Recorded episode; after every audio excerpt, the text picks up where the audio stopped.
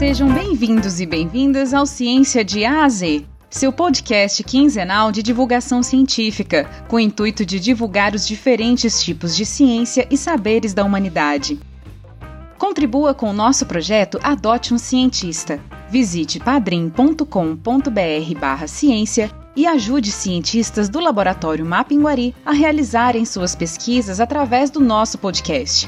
Você pode começar ajudando a partir de um real. Faça você também a diferença para um cientista e para a ciência do Brasil. E para conhecer esse universo multidisciplinar, nesse programa iremos conhecer muitos tipos de ciência e aprender quem são os cientistas e as cientistas e o que cada um estuda em suas áreas de atuação. São muitos saberes que a humanidade possui. Vamos juntos nessa jornada de conhecimento. O ser humano sempre sonhou em viajar entre as estrelas, conhecer mundos distantes e observar os segredos do universo.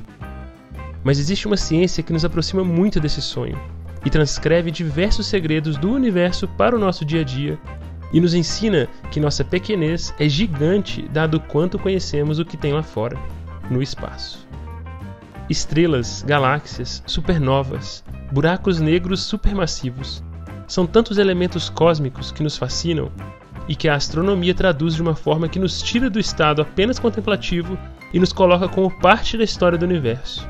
Para entender as nuances dessa ciência que nos eleva ao cosmos, conversamos com o Dr. Tiago Gonçalves e a doutora Karim Menendez Delmestre, ambos professores da Universidade Federal do Rio de Janeiro e pesquisadores do Observatório Valongo. Nos acompanhe nessa jornada incrível através do universo da astronomia. Eu sou Diego Santana, seu host nessa jornada de conhecimento. Gente, é com muita honra que a gente está recebendo hoje aqui a Karim e o Tiago. Os dois são astrônomos, né, lá no Rio de Janeiro. E para a gente começar, eu vou deixar que eles se apresentem, falar para a gente a carreira deles aqui também. Então, Karim e Thiago, sejam bem-vindos ao Ciência de A a Z. E para a gente começar a nossa conversa, né, queria que vocês se contassem como vocês se tornaram astrônomos, né? Fala um pouquinho da formação e treinamento e até como vocês chegaram hoje na área de pesquisa de vocês. Tá, então vou, vou começar aqui.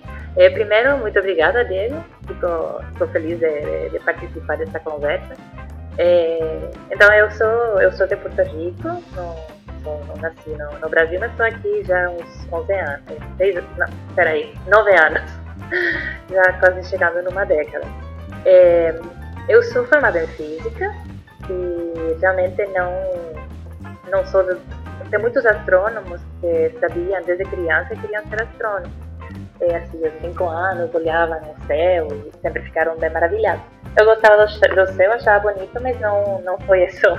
Não foi um chamado assim, que chegou na minha vida tão, tão cedo. Eu, eu fiz a, na, no ensino médio, tive uma, uma disciplina com um professor maravilhoso de física que me inspirou fortemente. Foi logo antes de tomar a decisão de de qual matéria, qual curso eu faria na universidade. E aí decidi fazer física. E foi realmente no final da graduação, depois de ter feito alguns estágios de pesquisa, eh, que foram muito críticos para me ajudar a formar a, a, minha opinião sobre o que eu queria fazer. Eu gostava muito de física, mas, mas eu precisava de contexto, não, não, não gostava muito desse contexto laboratório de óptica, ou matéria condensada. Eu, eu queria um contexto diferente. E eu fiz alguns estágios em astronomia e foi no final da, da graduação realmente que eu decidi entrar, é, entrar no mundo da astronomia. E, então a minha pós-graduação foi em astronomia. É, a graduação enfim, eu fiz em, no Canadá. É, depois a pós-graduação eu fiz nos Estados Unidos, na Califórnia. E, e aí já entrei, realmente eu não não, não passei, não, não testei tantas eh, outras áreas da astronomia, só nos estágios como, como graduanda, eu fiz um pouco de planetas, estrelas, pulsares, mas uma vez eu entrei em galáxias, que é meu tópico, enfim, eu estudo como se formam, como transformam as galáxias. Eh, meu doutorado foi nesse tema e continua sendo eh, hoje meu tema. Então, eu cheguei aqui no Brasil, abriram um concurso é, no Rio, tenho uma razão pessoal por estar aqui, eu conheci um, um brasileiro em Califórnia, chamado Thiago, que está aqui conosco. é, e quando abriram um, um concurso no, na UFRJ, é, vim para testar, e, mas deu certo e fiquei, desde esse momento fiquei aqui e continuo então trabalhando em, em Extragaláctica, esse é o nome que a gente dá a esse, esse Ah, muito bem. Tiago, e você?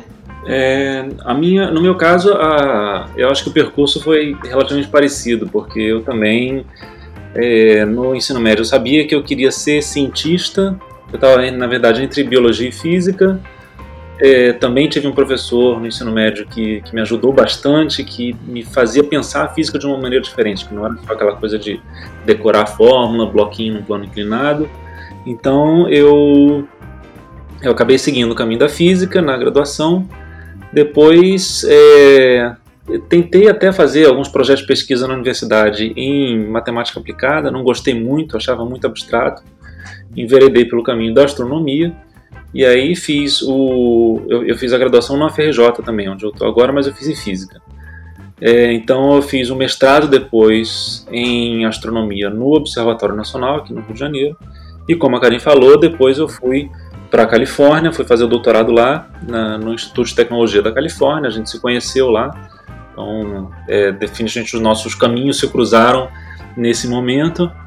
É, e então foi, aí eu acho que na, na pós-graduação foi realmente que eu, que eu me encontrei como pesquisador, como, como astrônomo, e, e a gente acabou fazendo esse doutorado e voltamos para o Brasil. A Karim encontrou uma posição aqui eu passei um tempinho ainda, enquanto a Karin começou a carreira dela como professora, eu passei um tempinho como pós-doc para passar no concurso, então conseguimos passar inclusive no concurso no mesmo instituto. Então a gente trabalha junto no Observatório do Valongo da UFRJ agora.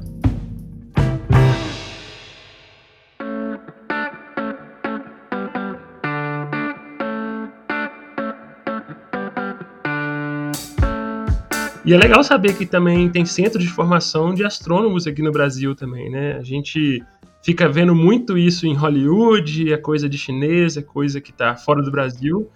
E é muito interessante a gente perceber que tem pesquisa com astronomia aqui também, né? Principalmente aqui no Brasil, né? O que, que a gente, o que, que se estuda em astronomia, né? Porque a impressão que, pelo menos eu, que não estou na área de exatas, né? A gente tem aquela impressão que é ficar olhando por telescópio à noite, ficar contando estrela, né? Ou todo aquele pontinho que a gente vê no céu. Tem mais coisa além disso em astronomia? O que, a gente estuda em astronomia? É, eu acho que eu acho uma coisa que, que é importante e que como como ficou claro no nosso percurso profissional, é importante lembrar que a astronomia hoje é uma carreira que, que se entrelaça muito com a física. Então a gente pensa talvez na astronomia um pouco daquela forma clássica, como alguém que fica olhando no telescópio, contando estrelas, mapeando o céu. E hoje em dia a astronomia é muito mais do que isso. Astronomia e astrofísica para mim são são quase termos intercambiáveis hoje em dia, pelo menos do ponto de vista da astronomia profissional. E o que a gente faz não é não é mapear ou tentar só encontrar objetos novos, mas principalmente entender como o universo funciona como as estrelas funcionam, como as estrelas nascem, como planetas nascem ao redor de estrelas, como se formam as galáxias, no nosso caso estudo, com, qual é a origem do universo. Então, por trás disso tudo, existe muita coisa. Então, a astronomia hoje é uma carreira profissional científica do ponto de vista de tentar entender o funcionamento dos corpos no universo e até do universo em si, mas sempre baseado em modelos científicos, em muita matemática, em muita física, é, para tentar entender, como eu falei, os processos físicos que estão por trás da formação e evolução desses corpos ao longo da história do universo. Queria adicionar essa, essa pergunta aí no final de, que você fez, se a gente fica assim, só olhando assim para o céu. É, a gente realmente, é, da, no, no nosso dia a dia, a gente passa muito tempo sim vendo imagens. Então, se, sendo tanto o Tiago como eu somos astrônomos observacionais, é, então a gente passa certa quantidade de tempo por ano, cinco noites, dez, varia um pouco, é, seja no telescópio ou fazendo observação remota, então a gente coleta imagens e sim tem uma parte de observar, mas é mais observar a tela do computador e fazer análise sobre os dados que temos. Então, é, certamente, tem muito mais um, um, um foco sobre extrair a física, enfim, aplicar as leis fundamentais para entender o que está acontecendo, mas é, tem, tem essa parte de coleta de dados o que a gente faz com os telescópios e são imagens do, do céu, assim, de variação, profundidades variadas, etc. Ah, muito bem, legal demais da conta. E é, é, é interessante perceber que o quão pequena foi a pergunta né, que eu fiz e o quão é grande o universo de estudo de vocês, né? Inclusive, estudar o próprio universo, isso é uma coisa fantástica. Eu fico imaginando o quanto que não deve beneficamente ajudar um pouquinho o ego do pesquisador astrônomo, né? Porque deve ser fantástico você pensar que o seu o, o quão amplo é a sua área de estudo, né? Inclusive em termos de tamanho. Ah, eu sempre falo que meu, meu laboratório é maior. Meu, meu laboratório é maior que o teu. E aí eu vou fazer uma pergunta simples aqui pra gente começar, assim, ficar mais fácil. Pelo menos alguma coisa mais técnica pra gente fazer um teste com os astrônomos, né? Então, assim, porque a astronomia, se eu não me engano, o nome veio de estudos de, de dos astros, né? Do que tá no céu. E a gente chama quase tudo de estrela, vou contar estrela à noite. E o que são estrelas, né? Todo pontinho brilhante que a gente vê no céu é uma estrela? As estrelas, bom, primeiro, quando gente, os pontinhos que a, que a gente vê no, no céu, majoritariamente sim, são estrelas. A maior parte delas são estrelas da nossa própria galáxia. É, tem alguns pontinhos que são, sim, são, tem outros objetos também é, no, no céu é, noturno. Atualmente a gente não consegue ver aqui do, do Brasil, mas tem, tem, é, tem cometas, é, tem um cometa. É, nesse momento ele está, está enchendo as nossas redes sociais também, é, mas é, podemos ver é, também algumas é, nebulosas, tem outros objetos que, que vão além de, de, apenas estrelas. E as estrelas são, realmente, são é, é, bolas, bolas de gás, principalmente hidrogênio, que são um pouco, digamos, as fornalhas de elementos no universo, porque no centro tem fusão nuclear, então hidrogênio eh, se fusiona para criar eh, hélio e consecutivamente continua. Tem outras eh, outras reações de fusão que levam à, formação de elementos cada vez mais pesados. Então as estrelas são realmente meio que a origem da maior parte dos, dos elementos, seja ao longo da vida deles no, no centro, das estrelas ou mais próximos da, da, entre aspas, da morte destas, é, que se geram também, se produzem muitos elementos.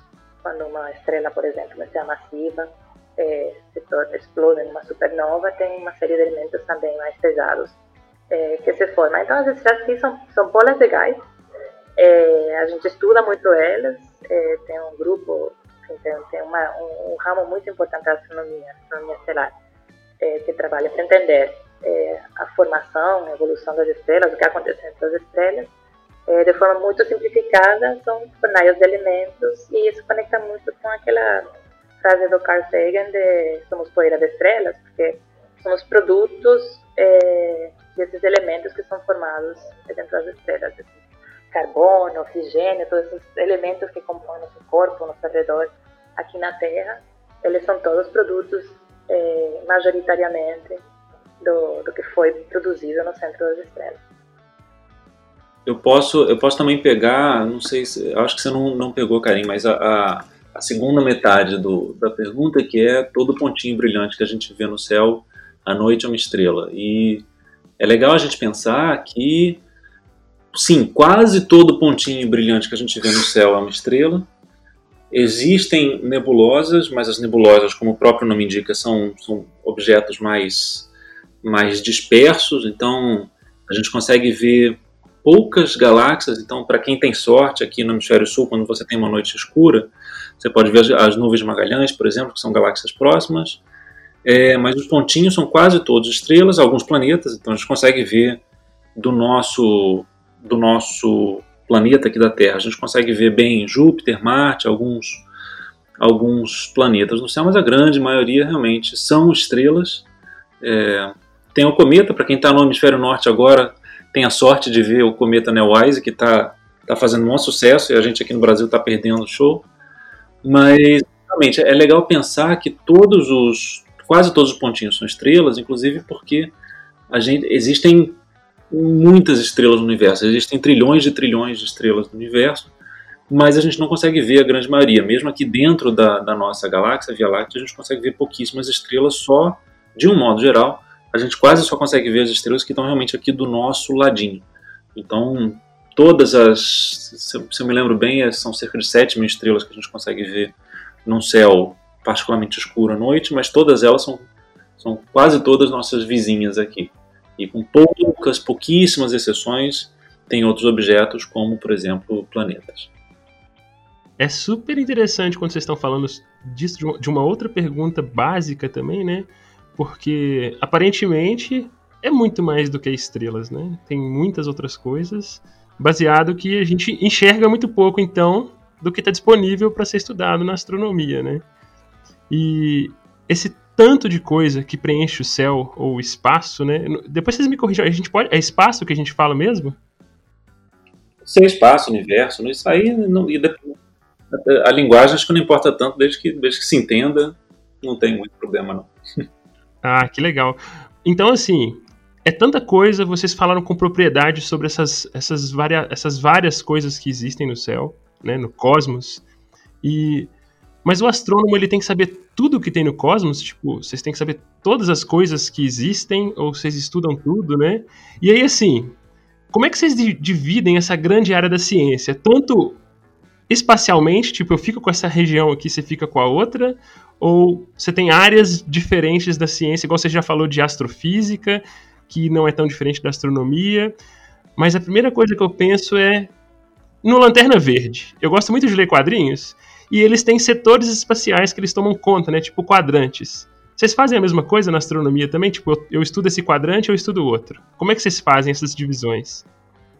É, não, definitivamente a gente não, a gente não, a gente divide o céu um pouco por conveniência para saber onde estão os objetos de interesse. Então, quando a gente fala, por exemplo, de constelações do ponto de vista astronômico, não, não são aqueles desenhos e a mitologia toda, mas quando a gente fala de constelações, são regiões do céu. A gente pode dividir o céu em regiões diferentes para dizer, ah, tem essa galáxia que eu estou estudando que está na constelação de não sei o quê, e isso é conveniente do ponto de vista só para encontrar esse objeto quando a gente for apontar com o telescópio.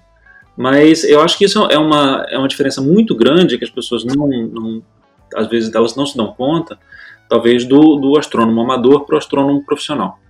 É, a astronomia amadora, ela são, é o pessoal que em geral está fazendo astrofotografia, está admirando o céu de uma maneira um pouquinho mais, mais poética às vezes, mas, mas eles têm um conhecimento às vezes do céu e de, de onde estão os objetos no céu, muitas vezes muito melhor que o meu é porque a gente trabalha muito mais com coordenadas, números.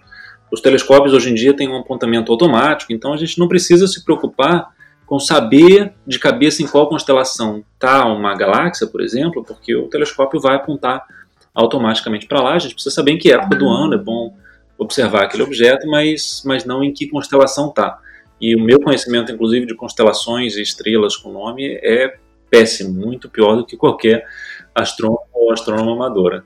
É, então, no final das contas, a gente divide a astronomia muito mais do ponto de vista de, de campo de estudo do que, do que partes do céu especificamente.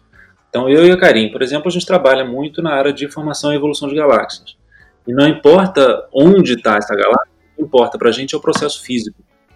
É, a gente quer procurar objetos interessantes que possam ser casos de estudo interessantes para gente, a gente se aprofundar, porque é bom lembrar também o público que quando você tem uma pós-graduação, um mestrado, em particular um doutorado em uma área, você se aprofunda muito naquele estudo, você estuda muito a fundo um aspecto específico daquele campo da ciência. Então, definitivamente é impossível para um astrônomo ser especialista em tudo, especialista em estrelas, especialista em galáxias, em formação de planetas, em cosmologia. É, de uma forma geral, cada astrônomo e cada astrônoma é, se, se especializa em uma dessas áreas. E no nosso caso, é mais a formação de galáxias, às vezes formação de buracos negros dentro de galáxias, mas são casos é, científicos mais específicos. E para a gente não importa, no final das contas, onde está cada coisa. Mesmo porque, é bom lembrar também, é impossível lembrar onde está cada objeto especificamente, porque hoje em dia a astronomia é uma ciência de grandes dados. E a gente tem levantamentos, ou seja, é, mapeamentos do universo de telescópios que observam, às vezes, bilhões de, de, de objetos no céu. Então é impossível você saber de cabeça onde está cada um deles, mas você trabalha com grandes dados, você trabalha com enormes bancos de dados, e grande parte do nosso trabalho é computacional, no sentido de buscar nessas bases de dados, nesses bancos, os objetos que são interessantes para o nosso campo de estudo. Eu queria só adicionar que tem, enfim, só, só complementando o que o Thiago é, falou, é que tem, tem uma divisão, se você quiser, dentro da, da, da, astronomia, não tanto do universo, mas tem pessoas que fazem mais teoria, outras que fazem desenvolvimento de instrumentos, observação, pessoas que utilizam os instrumentos, observacional e tem laboratorial também. Mas muitas vezes as pessoas terminam misturando, porque não vale muito, por exemplo, só observar sem comparar com a teoria e tentar entender. E a gente tem que entender um pouco o instrumento também. Então tem muita, muita conversa entre essas é, diferentes é, divisões. Mas sim, certamente não, não tem tanta divisão do, do céu. Se tem uma, tem uma sim uma divisão do céu, mas aí depende se você está fazendo. Se você usando um, um telescópio espacial, é, não tem tanta limitação que você consegue enxergar. Mas digamos que você tem principalmente acesso a um telescópio específico, você sim está limitado é, ao longo do ano, ele vai percorrer, ele vai, vai ser possível cobrir uma parte do céu. Então, em geral, quando a gente fala sobre astronomia feita, observações feitas da superfície da Terra, a gente meio que termina dividindo entre hemisfério norte e hemisfério sul. Mas não é porque os do norte estudam os do norte e os do sul estudam os do sul. Realmente tem bastante é, depende de que telescópio você usa, mas se a perspectiva do telescópio está grudado na Terra, aí sim tem um pedaço do, do, do universo, digamos, a qual ele pode chegar. Mas por isso que os astrônomos e as astrônomas geralmente utilizam diferentes eh, telescópios distribuídos na Terra inteira, então, para não estar tá limitado dessa forma. É meio que não tem muito uma divisão geográfica no espaço, né, no cosmos, né? Então, hoje não teria como eu indicar para um amigo extraterrestre como é que ele me encontra no planeta Terra. Acho que seria como uma casa tesouro, porque digamos que não não tem um sistema de coordenadas que não seja referenciado, a gente é referencia tudo com respeito a nós. Então, mesmo é, quando falamos da posição das galáxias, a gente tem uma coordenadas para apontar essa galáxia, essa outra, mas é, está tudo em referência a nós mesmos, a Equador, são todas referências que a gente tem pessoalmente. É, não, não pessoalmente, quero dizer do ponto da perspectiva da Terra. É, mas, mas acho que sim, eu, eu fiquei pensando assim, né, tenho pensado nessa coisa de, de endereço para um amigo extraterrestre, é, e acho que seria mais como, ah, vai lá, tem um super aglomerado, umas 100 mil galáxias. É, então aí você, você vai ver que tem já que estou falando, realmente tem um super aglomerado lá em Ateia, que é um super aglomerado, onde a gente reside, onde reside a nossa galáxia. É, mas aí, dentro disso, meio que caça tesouros. Ah, tem, tem num desses quatro aglomerados de galáxias, agrupamentos de galáxias que estão nesse mar de galáxias, tem um aí com duas galáxias muito brilhantes. Então vai, foca nesse agrupamento e você busca, então você vai descrevendo um pouco, mas realmente não tem uma não tem uma uma referência universal nesse sentido. Mas eu queria te dizer que se você falar, ah, se uma vez você consegue que seu amigo extraterrestre chegue dentro do, desse super aglomerado do Virgo que chamamos, é um grande agrupamento de, de galáxias, eu acho que ele, ele conseguiria encontrar com um pouco de paciência. Então, é... estou falando, não, não para direita e para esquerda, mas seria, ah, você vai para cá uns, umas centenas de milhões de anos-luz e depois você vai para cá. Então... É, só só para complementar, então, um, realmente, é, usando as galáxias como referência vai ser muito difícil porque são muitas galáxias no universo, mas um uma coisa inteligente, uma solução inteligente que, que eles usaram no caso da Voyager, talvez você tenha escutado falar, a Voyager, quando foi enviada para o espaço, ela foi com um disco dourado que falava um pouco, caso encontrasse com extraterrestres, não foi o caso, né?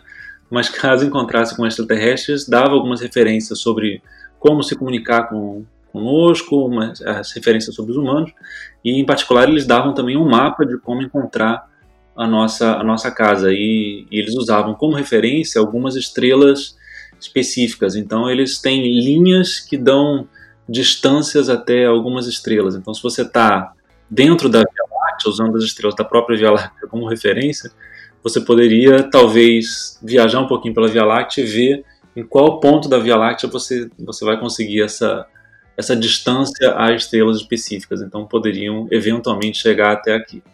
Até agora não encontraram nada, mas, mas pelo menos esse mapa está aí para quem estiver aqui na vizinhança e quiser visitar.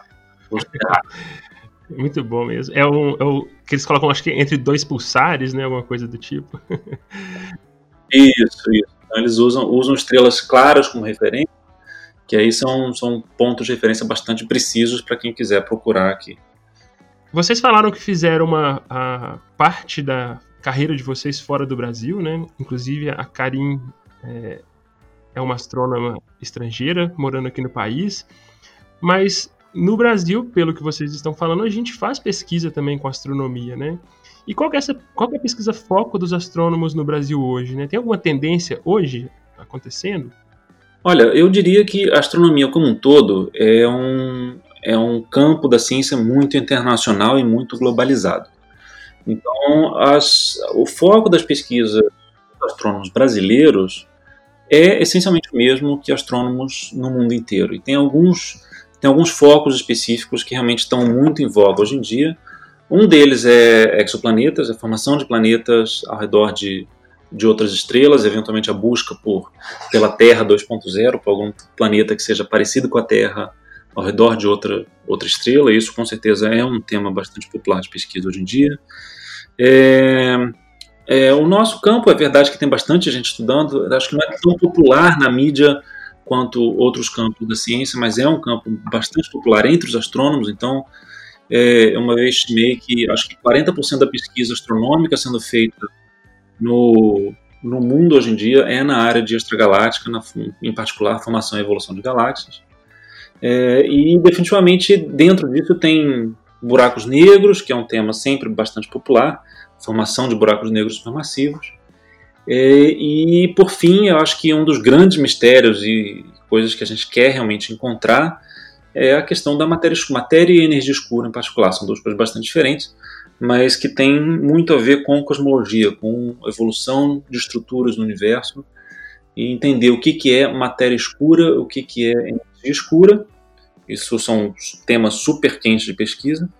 Eu diria que a matéria escura a gente tem alguma chance de conseguir descobrir enquanto eu estiver vivo. A energia escura acho que eu vou morrer sem saber o que, que é, infelizmente.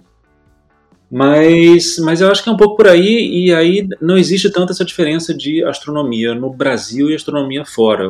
A gente com certeza tem limitações em termos de infraestrutura, mas o Brasil se encaixa muito bem com o resto do mundo em termos de interesse de pesquisa e tentar seguir essas linhas de pesquisa que estão principalmente na crista da onda aí. Eu só citei algumas, mas com certeza tem, tem outros pontos que também está tudo meio que correlacionado, claro mas eu acho que é um pouco por aí. E, e aí o, é um, só um comentário pessoal que eu faria aqui, que é a dificuldade que a gente tem de, de comunicar a ciência aqui no Brasil, de fazer essa divulgação científica. Então, muitas vezes as pessoas não têm a, essa, esse conhecimento sobre a pesquisa que é feita aqui, não porque a pesquisa não existe, mas porque a gente divulga pouco. Então, o, eu acho que o público em geral não conhece a pesquisa que é feita aqui, mas existe muita pesquisa de ponta em todas essas áreas que eu citei, muita gente muito boa e com projeção internacional fazendo pesquisa nessas áreas.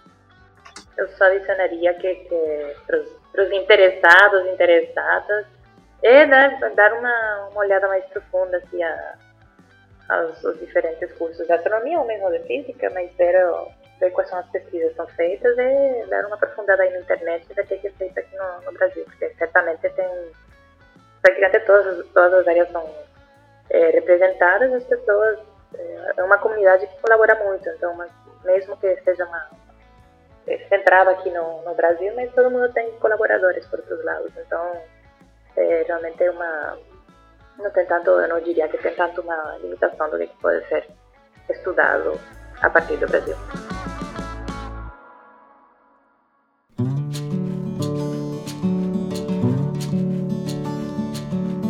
Muito bem. É, a ideia é essa mesmo, né?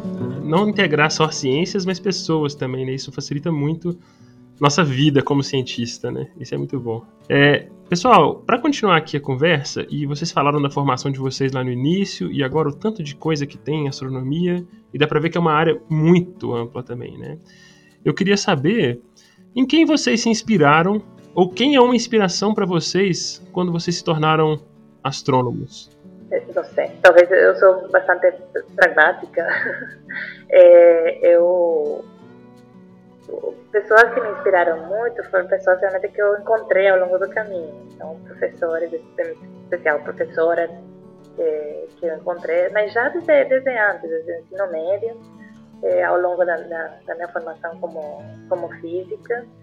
Eh, e ainda, ainda agora, eu me, as pessoas que me motivam, que me, que me inspiram muito, são alguns colegas ou pessoas que até eu nem conheço pessoalmente, mas eu admiro muito o trabalho que eles é, que eles fazem, então eu tenho uma. Quando eu falo pragmática, eu me refiro que é uma inspiração muito concreta. Então, são pessoas que eu vejo que, que têm que são que têm colaborações é, é, como, que falam é, legais que têm grupos é, que funcionam bem pessoas felizes nos grupos é, que fazem pesquisa interessante que se comunicam essa pesquisa é de uma maneira transparente. Então, é, são lista, eu acho que aqui não, nem, nem, nem vale a pena dizer os nomes, porque são, são pessoas, são astrônomas e astrônomos é, que ainda estão vivos, imagina. As pessoas não falam dos que estão vivos ainda.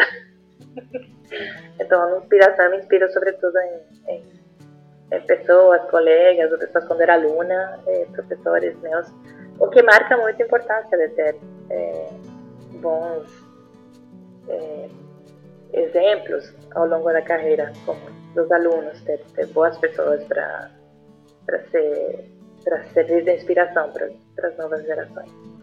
É, tem, como a Karin falou, tem muita gente que pessoalmente me inspirou bastante, professores ao longo do caminho, pesquisadores é, que eu fui encontrando. Eu diria que talvez para um, para usar uma referência que todo mundo conhece, eu, eu gosto muito de me inspirar também no Carl Sagan. Eu sei que é meio que um lugar comum, mas, mas em particular eu, eu acho que o Carl Sagan fez um trabalho admirável no sentido de conciliar é, a pesquisa em astronomia e a divulgação científica. Muita gente conhece ele pelo trabalho de divulgação, que é realmente excelente. Ele explicava muito bem as coisas, mas ele, ao mesmo tempo, ele era um grande pesquisador. Ele, ele fez descobertas importantes, trabalhou em grandes projetos e eu acho que ele é um exemplo, talvez, de uma coisa que, que seja muito difícil de fazer, mas, mas é, é um modelo a ser seguido, justamente porque ele conseguia fazer essa ponte entre a pesquisa e a divulgação científica. É algo que eu admiro muito, gostaria de poder fazer. É, então eu me inspiro muito no trabalho dele para seguir fazendo o meu também. E ele fazia isso quando era realmente mato, né? Não existia Twitter e internet. Não, definitivamente. Ele era um pioneiro. Eu vou tirar eu e o Thiago um pouquinho aqui da sala e eu queria falar com a Karim, saber dela é, se tem diferença de gênero nessa área de pesquisa, porque assim, claramente a astronomia, claramente não, a astronomia ela é parte de ciências exatas, né, de número, que é uma área conhecidamente dominada por homens, né, tanto em pesquisa quanto em, você vê em, em salas de aula de graduação, você vai num curso de física, majoritariamente a turma é formada por homens, né?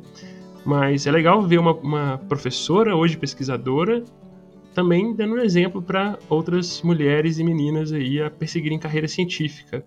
E vindo de você, Karim, tem diferença de gênero nessa área? Assim, como é que é ser uma mulher astrônoma, né? Como é que é ser uma astrônoma? Bom, como você falou, assim, a, a falta de diversidade que existe na ciência, ela certamente ela se se, percebe muito na, na área de astronomia também. É, essa, essa falta de diversidade varia um pouco de, de um país para outro, também da área, de uma área mais, é, por exemplo, comparando física, astronomia, tem de certa forma talvez a astronomia não é tão grave como em, outros, como em outras áreas, mas, é, mas de, de maneira geral, no, no contexto internacional, é, sim, tem, tem uma, uma falta de diversidade, focando aqui apenas na parte de, de gênero, porque quando eu falo de diversidade não é apenas gênero, estou falando de gênero, estou falando de raça, estou falando de, enfim, de, de, forma geral, não, o que, o que domina como perfil é, típico de, de um cientista é um homem branco. Então, isso é uma coisa que a gente também sente em astronomia. Então, focando apenas em, na questão de gênero, ao longo da carreira, desde a minha graduação até hoje, é, certamente, ao longo de, de, passar de um estágio para outro, tenho visto cada vez menos acompanhado, acompanhado por menos mulheres. É, isso, enfim, tem, um, nome para isso, feito tesoura, que fala que na graduação em geral tem um, um equilíbrio um pouco mais, é, talvez parecido, dependendo do lugar, de 50% a 50%. É, na física, eu fiz a minha formação em física, não era 50%, já na graduação tinha menos mulheres. É, mas à medida que você vai é, para a pós-graduação, já eu era a única mulher na, na minha turma de, de, doutorado. Eram turmas pequenas, minha turma era de seis pessoas, eu era a única mulher. É, e certamente essa falta de, de diversidade é, afeta fortemente a retenção de pessoas que não correspondem a esse perfil que, eu, que domina, que eu falei, é branco. É, mas por isso, precisamente, para mim foi crítico, foi uma coisa super importante criar laços muito fortes de apoio ao longo da, ao longo da minha graduação, da minha pós-graduação, e aqui eu estou falando sobre é, colegas, eu era a única mulher no, no, no, doutorado, mas eu fui, eu fui me encaixar muito com as outras mulheres que estavam também, talvez sozinhas nas turmas delas, ou tinha turma que tinha um pouco mais de mulheres, então realmente era muito importante fazer esse, esse networking, criar essa rede de apoio dentro e fora do, da astronomia. Para mim foi muito importante fazer dentro da astronomia também, porque acho que é um, você passa por durante o doutorado, por exemplo, a qualidade que você passa é muito específica. Então, para mim foi muito importante ter uma rede de apoio dentro da academia, pessoas que estão passando por por uh, por uma situação similar.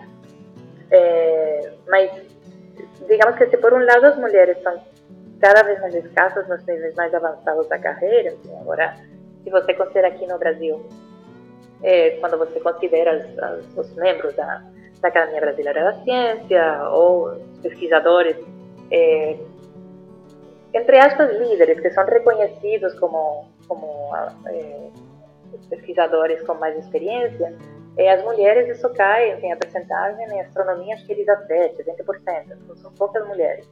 Mas se por um lado tem cada vez menos mulheres, a gente, e aqui eu estou falando eu como professora, eu me sinto que agora estou numa posição de ter maior impacto nessa questão.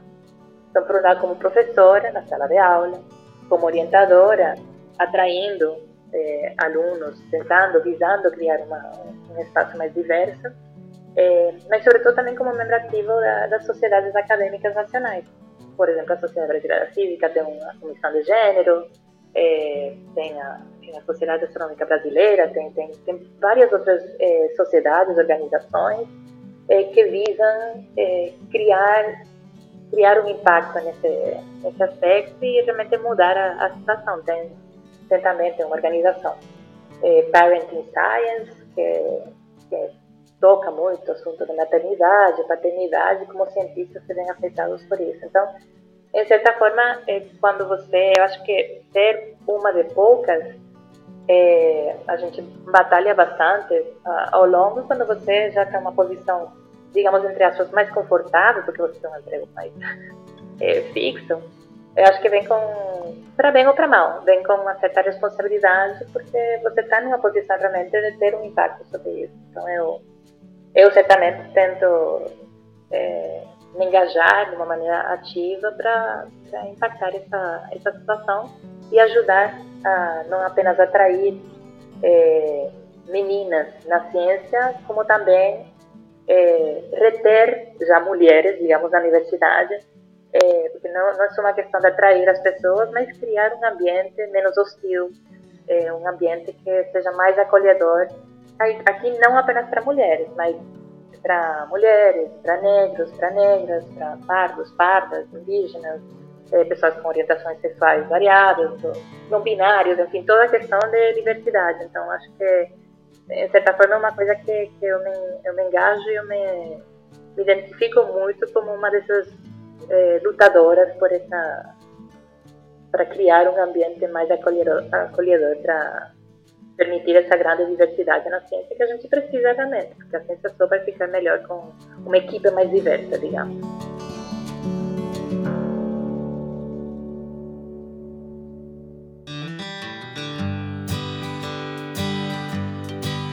Vocês mencionaram então que a astronomia ela é uma ciência bem globalizada, né? Que ela, ela é meio que quando tem uma tendência, ela é uma tendência meio global, sem muito aspecto regional, né? Isso é muito interessante. Mas onde que eu desenvolvo então estudos, né? E onde que eu posso aplicar esses estudos taxonômicos? Oh, desculpa, gente, estou lendo outra coisa aqui. Onde que eu posso, onde que eu posso desenvolver esses estudos e aplicar se eu quiser ser um astrônomo brasileiro, né? Onde que eu faço isso no Brasil? E tem como fazer esses estudos astronômicos aqui no Brasil? Ou a gente é muito dependente ainda de telescópios, equipamentos de parceiros estrangeiros? Essa é uma excelente pergunta e, de novo, é algo que existe um existe talvez um imaginário popular de que não existe como fazer astronomia no país, o que não é verdade. O Brasil, há um bom tempo, vem se envolvendo em colaborações e cooperações com universidades e com governos de outros países para participar de consórcios de telescópios e consórcios de pesquisa internacionais. Existe sim um telescópio brasileiro, um pouco menor, é, é o Observatório do Pico dos Dias, com um telescópio de 1,6 metros, é, que é muito importante para a pesquisa sendo desenvolvida aqui, mas não é a única, não é o único equipamento ao qual a gente tem acesso. Existem também é, telescópios no Chile, no Havaí, que estão entre os melhores do mundo, e o Brasil participa desses consórcios de formas diferentes, mas sempre através de, de cooperações e colaborações. E é assim que se faz no mundo inteiro. Eu acho que é importante lembrar disso, que mesmo, é, mesmo governos que investem pesadamente em ciência, como Japão, Estados Unidos, Alemanha, França, é, eles no, o, hoje em dia a, a ciência é tão é tão de ponta e nesses lugares não necessariamente eles têm as melhores vantagens geográficas para se instalar um telescópio. Então, os céus do Chile, por exemplo, são talvez os melhores do mundo. Está entre o Chile e o Havaí, são lugares muito bons para se fazer astronomia e você não vai colocar um telescópio de um bilhão de dólares na Alemanha, onde chove o tempo todo e é ruim para observar. Então, o objetivo é realmente fazer essa fazer essas colaborações e cooperações e a gente participa de projetos, existem sim oportunidades para se desenvolver a pesquisa em astronomia aqui no Brasil. E é uma, alguém que queira seguir essa carreira não deveria se sentir desencorajado, porque eu, como astrônomo brasileiro, consigo acessar muitos telescópios internacionais. Eu acho que o, que é importante a gente manter em mente é que isso é sempre um algo que se renova e a gente pode ficar parado no tempo. Então, a gente está entrando no, numa nova geração de telescópios. Hoje em dia, os maiores telescópios do mundo têm cerca de 10 metros de diâmetro, que já é muito grande mas a próxima geração de telescópios vai ter algo na faixa de 30, quase 40 metros de diâmetro. São monstros que vão ser construídos e o Brasil não pode ficar fora disso. E eu acho que o que a gente tem que entender é que não adianta a gente contar sempre com a mesma coisa e parar o investimento, porque aí a gente vai ser deixado de lado. Então é importante conscientizar o público e os governos, de uma maneira geral, que é importante continuar investindo em ciência se a gente quiser continuar participando desses grandes projetos. E a gente não pode, não pode ficar de fora, não pode ficar excluído. A gente tem que desenvolver, sim, a liderança aqui dentro para ser cada vez mais, não só um sócio minoritário, digamos, mas um sócio majoritário nesses grandes consórcios, nesses grandes projetos. E isso acho que é uma preocupação que a gente vê. E para remediar isso, a gente precisa sempre pensar de uma maneira um pouquinho mais para frente. A astronomia não se faz agora, astronomia você tem que planejar pelo menos 10, às vezes 20 anos mais para frente. E a gente tem que continuar com esse investimento em ciência, e isso vale, acho que não só para astronomia, mas como biologia e, e todos os outros campos da ciência. Ciência não é uma coisa imediata, mas é uma coisa que você tem que investir a longo prazo. E eu acho que a gente está sofrendo com essa falta de planejamento agora durante a pandemia, porque a gente precisa ter alguma coisa que não dependa de algo instantâneo, mas sim investimento em ciência continuado. Só talvez que a formação, onde assim, tem lugares para se formar também os alunos em astronomia, tem, tem muitos astrônomos que têm formação em, física, é, e em institutos de física tem pesquisadores que fazem astronomia, então é questão de entrar em contato, assim. Mas também tem alguns institutos que fazem que fazem astronomia. Acho que o Thiago não, não mencionou. Desculpa se estou repetindo, mas acho que ele não, não falou. Mas tem, tem três graduações de astronomia no, no país. Tem o, na UFRJ, Observatório do Valongo, tem na, na USP, o IAG, que tem um, é já um pouco mais nova, uns 10 anos. Tem a Universidade Federal de Sergipe e tem, bom, tem também na, no Rio Grande do Sul é física, mas tem, tem, é, tem a, a possibilidade de fazer depois a graduação, tem, tem enfim, na, em astronomia, assim, com um foco em astronomia. Mas só para dizer que dá para fazer estudos astronômicos, assim, não, não só trabalho depois fazer pesquisa, mas a formação também é, dá para fazer aqui no país. Então vou emendar uma pergunta rapidinho. Vocês podem responder ela bem uh, sendo sucinto assim, né? Como que um aluno brasileiro secundarista, né, de ensino médio, se ele quer perseguir a carreira de astrônomo, como que ele faz para se tornar um astrônomo? Quais são os caminhos possíveis que ele, que ele tem que seguir, que ele tem que perseguir? Tá, bom, enfim, aqui tem, como eu falei, tem alguns cursos é, no país para fazer astronomia.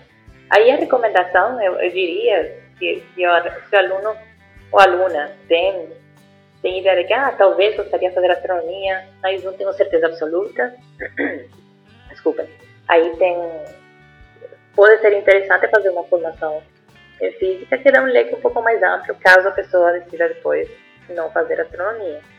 Mas sim, tem, tem cursos para fazer astronomia diretamente, então se essa pessoa já sabe que quer fazer astronomia, eh, tem excelentes cursos de, dentro do Brasil, como falei, na UFRJ, o Observatório da Longa na UFRJ, na USP, o IAG, em Sergipe também tem, tem, lugares que você pode fazer toda uma formação de astronomia, e a formação realmente ela, ela é física, mas só pipocada com cursos de, com, com disciplinas de astronomia também. Então, todo o ciclo básico, ele é muito parecido com, com física, só mais a parte mais avançada que ele difere um pouco. Mas, a, mas dá para fazer graduação, pós-graduação. Uma ideia também pode ser fazer parte, do, da, parte, da, da educação aqui, passar um tempo fora. Sempre é bom é, conhecer diferentes culturas acadêmicas. Então, também pode ser via, migrar de um instituto para outro dentro do Brasil, enfim, sempre, sempre é bom é, conhecer é, institutos diferentes, pesquisadores diferentes, culturas acadêmicas diferentes, é, mas certamente, como brasileiros aqui no país, dá para fazer o curso, o curso inteiro realmente, dá pra, e certamente a astronomia precisa para fazer, para desempenhar, é, ter uma carreira como astrônomo, pesquisador, pesquisadora, é, sim precisa ir enfim, até finalizar o doutorado. A única coisa que eu adicionaria aí é que realmente física é, é, um, é, um, é um curso muito parecido, então uma pergunta que eu recebo muito é se se é a mesma coisa, ah, eu quero muito fazer astronomia, mas eu não consigo ir para Rio ou São Paulo para fazer esse curso, então é, não se preocupem, a física é um, um curso muito parecido com o nosso e vai te preparar muito bem para fazer uma pós-graduação em astronomia depois. Então, se para você é mais fácil fazer um curso de física para depois seguir é, a pós-graduação em astronomia, isso não é problema nenhum. Eu e a Karim fizemos isso sem planejar ir para astronomia, na verdade, mas essa transição é, é bastante fácil de fazer, porque, como ela falou, os cursos básicos são essencialmente os mesmos. Em toda a área da ciência, a tecnologia ela sempre nos ajuda a trazer novos achados, né, que nos ajudam a mudar alguns paradigmas e algumas interpretações. E às vezes são interpretações fundamentais dentro daquela área que a gente estuda, né? E eu não vou ficar me delongando muito, porque a astronomia, obviamente, a tecnologia auxiliou muito a, a, todas as descobertas, né? Tem coisas, como o Thiago disse aí, que ele acha que não vai saber no, no tempo de vida dele, né? E que no futuro aí vão ser coisas muito novas, né? Então, assim, já que a gente estava falando um pouco de futuro e nessa mudança, nessa inovação tecnológica, né? Que, qual o futuro que vocês imaginam para novos achados na astronomia, né? Ou desde perguntas básicas, assim, vocês acreditam que algum dia conseguiremos, através da astronomia, contatar indícios de vida inteligente fora do planeta Terra, desse planetinha azul, né? Existe uma chance disso acontecer? ou até tipos diferentes de astros que hoje a gente não conhece. Isso é possível? Eu diria que definitivamente novas descobertas estão chegando aí. Como eu disse antes, a astronomia é uma, é uma ciência que está sempre avançando, a gente sempre inventa novos telescópios. Para quem quiser se dedicar, começar a se dedicar agora à astronomia profissional, quem quiser seguir carreira em astronomia astrofísica, esse é um excelente momento para começar, eu diria, porque é, a gente está num momento em que grandes telescópios estão quase prontos. É, alguns devem ter escutado falar do James Webb, que já está atrasado, já era para ter sido lançado, mas a princípio vai ser lançado em 2021. E é o, ele é conhecido como sucessor do Hubble, não é exatamente isso, mas é um telescópio enorme que vai ser lançado ao espaço, que junto com esses três telescópios de grande porte que vão ser inaugurados aí na próxima década, é, são o, o telescópio gigante Magalhães, o telescópio extremamente grande no Chile e o telescópio de 30 metros no Havaí. São, são definitivamente equipamentos que vão revolucionar o nosso entendimento do universo, como foi o caso com o Hubble, por exemplo, ou como foi o caso quando os telescópios de 10 metros começaram a aparecer na década de 90. Então a gente está passando de novo por um ciclo de renovação na astronomia. E vai ter muita coisa nova que a gente não esperava. Tem muita coisa que a gente está querendo entender melhor. Então você falou, por exemplo, de vida fora, do, fora da Terra. É, o James Webb, esse telescópio espacial, vai fazer uma análise da química da atmosfera de outros planetas, ao redor de outras estrelas. Isso talvez nos dê indicações da existência de vida é, nesses planetas. Eu diria que vida inteligente é, é difícil estimar agora porque é tudo muito especulativo. Mas vida, pelo menos em termos de bactéria e vida micróbios, é, a área de astrobiologia é uma área que está crescendo bastante e que a gente tem muita expectativa de conseguir fazer novas descobertas ao longo dos próximos 10, 20 anos. É, esses telescópios também vão ver as primeiras galáxias, quando as primeiras galáxias e as primeiras estrelas do universo se formaram. A gente não entende direito como que esse processo aconteceu, o nascimento das primeiras estrelas. Também tem uma expectativa muito grande de começar a entender melhor isso. Então, sim, definitivamente tem muita coisa para descobrir e eu acho que a gente está nessa encruzilhada aí. Quem quiser embarcar na astronomia agora, nessa aventura, é um excelente momento porque realmente é, o, nosso, o nosso entendimento do universo vai mudar muito nos próximos 10 a 20 anos.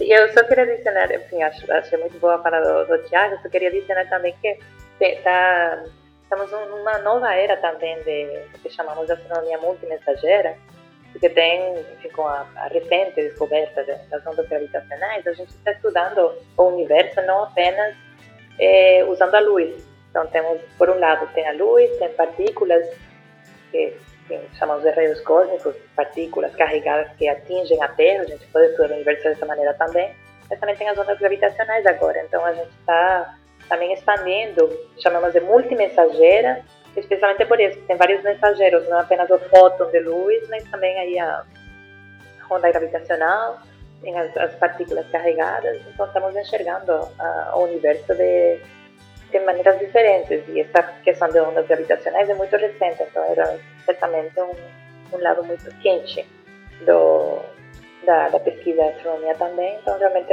é um momento muito, muito emocionante para entrar na astronomia.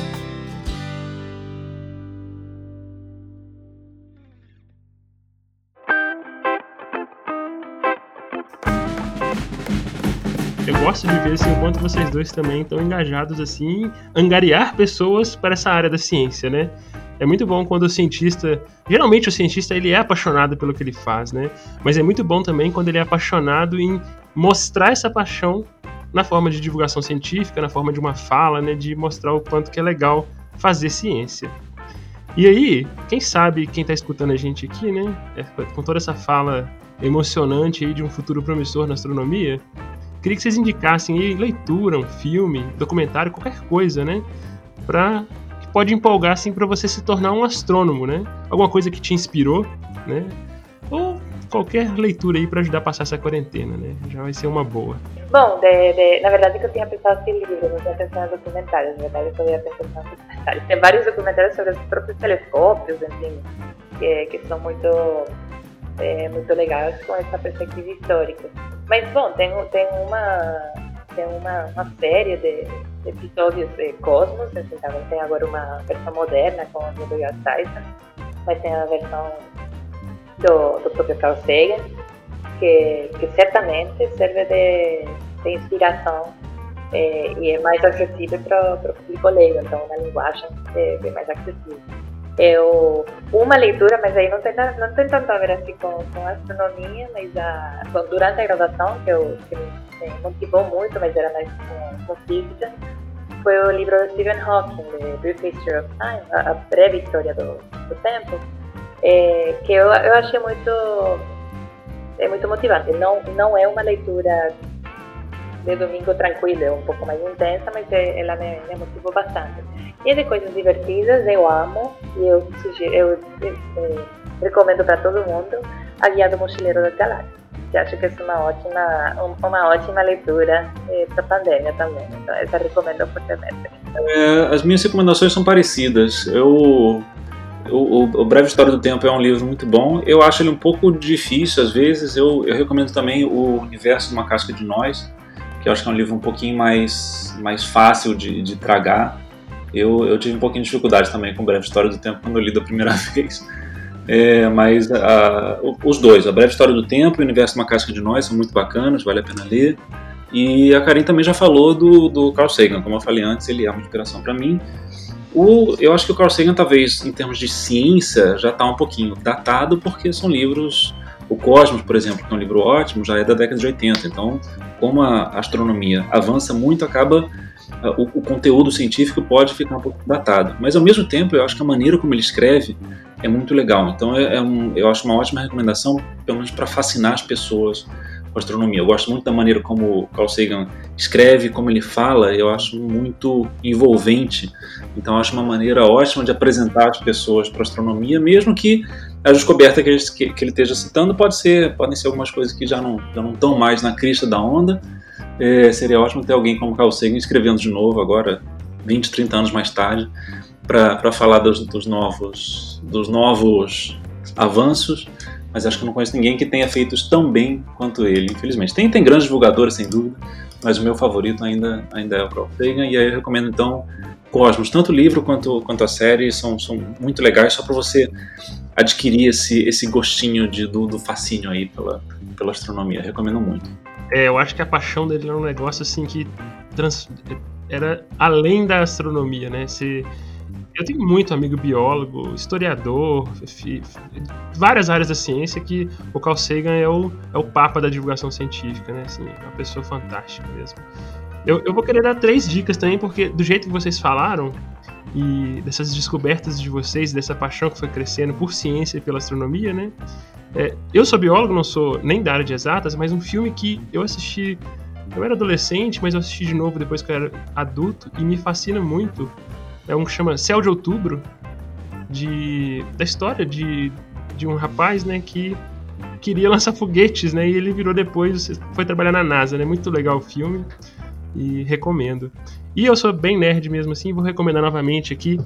Leiam Lanterna Verde, tem muita maluquice de ficção, mas é bom para dar uma desanuviada nesses momentos tão loucos que a gente tá agora também, né? E eu recomendo aí seguir as redes sociais aí do pessoal do, do Valongo, eu vi que vocês fazem bastante divulgação científica também, né? O Thiago tem uma coluna também. E além disso, para quem tem possibilidade de ler inglês, ou pelo menos pega o Google Tradutor, né? As redes sociais da NASA, né? Que eles fazem bastante coisa lá que dá para acompanhar. Igual teve o lançamento do foguete há um, um mês e meio atrás, mais ou menos, né? E, tipo, e foi assim, o meu Twitter era só isso durante aquele dia e foi muito legal isso aí também. Né? Então é isso. Gente, queria muito agradecer a presença de vocês aqui no Ciência de A a Z. Foi um programa muito legal. Eu acho que é o primeiro das ciências exatas que a gente tem aqui no, no podcast. E é bom para desmistificar um pouco esse, como o Thiago disse, né, essa visão que o brasileiro tem que não tem astronomia, que não tem essas pesquisas de ponta aqui, né? Então queria muito agradecer a presença de vocês dois. Thiago, valeu mesmo por ter vindo aqui falar um pouquinho de astronomia.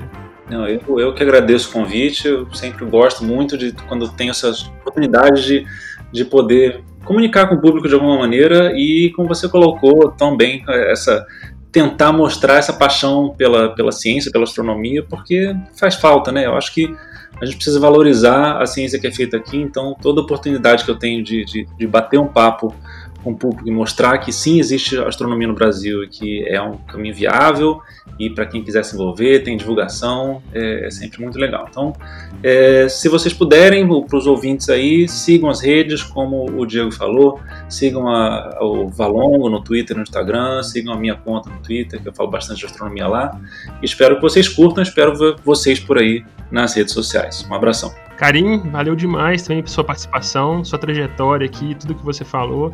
Foi, assim, fantástico ouvir você falando seu ponto de vista e sobre astronomia também. Obrigado mesmo. Tá, muito obrigada, Diego. Prazer ter, ter estado aqui compartilhando com vocês. É, e sim, também é uma, é uma oportunidade que eu, assim, eu não sou tão ativa nas redes com divulgação social como, como o Thiago e outras pessoas, mas sempre sigo ele. É, mas, mas eu me interesso muito na questão, sobre a diversidade, então é uma, é uma questão que sempre me toca muito.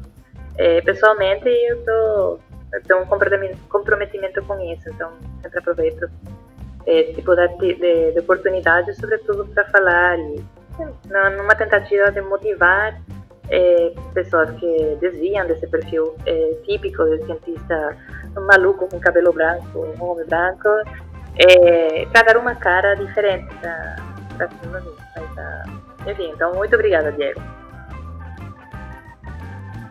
Chegamos ao final de mais um Ciência de A a Z. Bora ajudar nesse projeto? Assina ele no seu tocador para não perder nenhum episódio. E divulga também para todos os seus contatos. Segue a gente nas nossas redes sociais, no Twitter e Instagram, arroba CiênciaAZ e procura também nossa página no Facebook. Nas nossas redes sociais, publicamos também a hashtag Tome Ciência, com todas as dicas culturais que os nossos convidados falaram no programa. Para sugestões, dúvidas ou críticas, escreve para o nosso e-mail cienciadeaz.gmail.com. Nos vemos em duas semanas.